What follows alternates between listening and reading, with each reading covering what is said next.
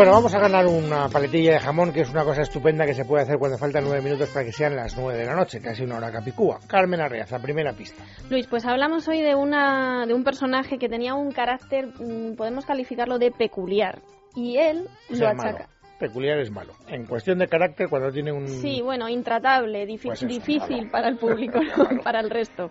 Él lo achacaba a que no pudo acudir a la escuela de forma asidua y que tampoco se sintió querido de pequeño estos dos argumentos son los que él daba a que, pues, oye, no tenía pues el buen humor por las mañanas, ni por las tardes, ni por las noches. Oyentes arroba en El primero que lo adivine sin más trámites se lleva la paletilla, ¿eh? Queda claro. No tenéis que competir entre unos, entre otros, no tenéis que hacer absolutamente nada. Sencillamente tener la agilidad mental de acertar a este personaje cuya identidad yo desconozco. Y la primera pista tampoco me pone en suerte.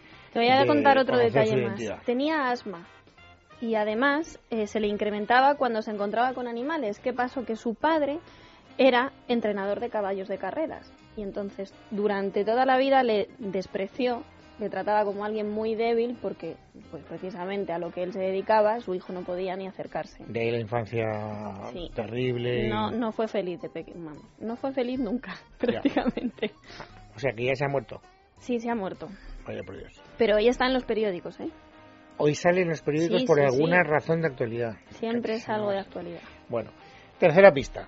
Bueno, pues esta relación con su padre no pudo más que ir a peor, eh, ya que a los 16 años le echó de casa tras él asistir a un momento muy dramático. A los 16. A los 16.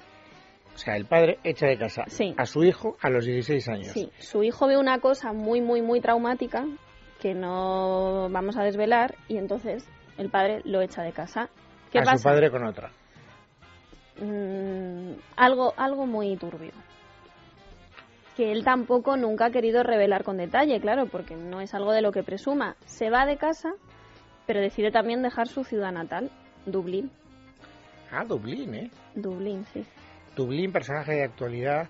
Lo de la infancia infeliz no me da ninguna pista. Eh, Dublín, ¿eh? Dublín. Dublín. Dublín. Escritor. No es escritor. Pintor. Puede ser. Ah, ya sé quién es, creo. Dame una pista más. Te doy una pista más. Era peculiar hasta para encontrar pareja. Estableció una tormentosa relación con un ladrón que entró a robarle a su taller. Francis Bacon. Francis Bacon, muy bien, Luis. ¿Qué te pareció? Has visto por lo que ha salido hoy en la y prensa. Además lo he adivinado. Además, has sido el ah, primero. Vaya por Dios. No, por, lo visto, por lo visto, ha sido el Malena Gutiérrez en el correo lo ha adivinado justo un segundo antes que yo. Me cachis en la la primera vez que podría decir.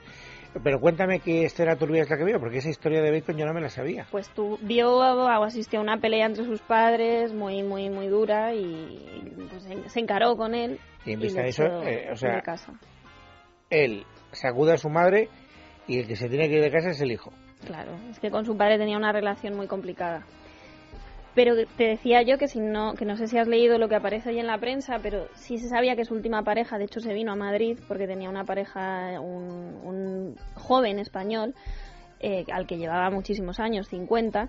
Entonces hoy ha aparecido, por fin ha salido a la luz, 22 años después de la muerte de Francis Bacon, cuánto le dejó de herencia a este chico a José Capelo, que se llamaba, que además nunca quiso pues desvelar un poco su, su imagen, su identidad.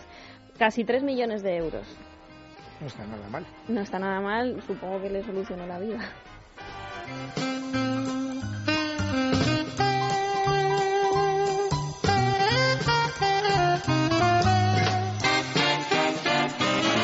En Es Radio, en Casa de Herrero, con Luis Herrero.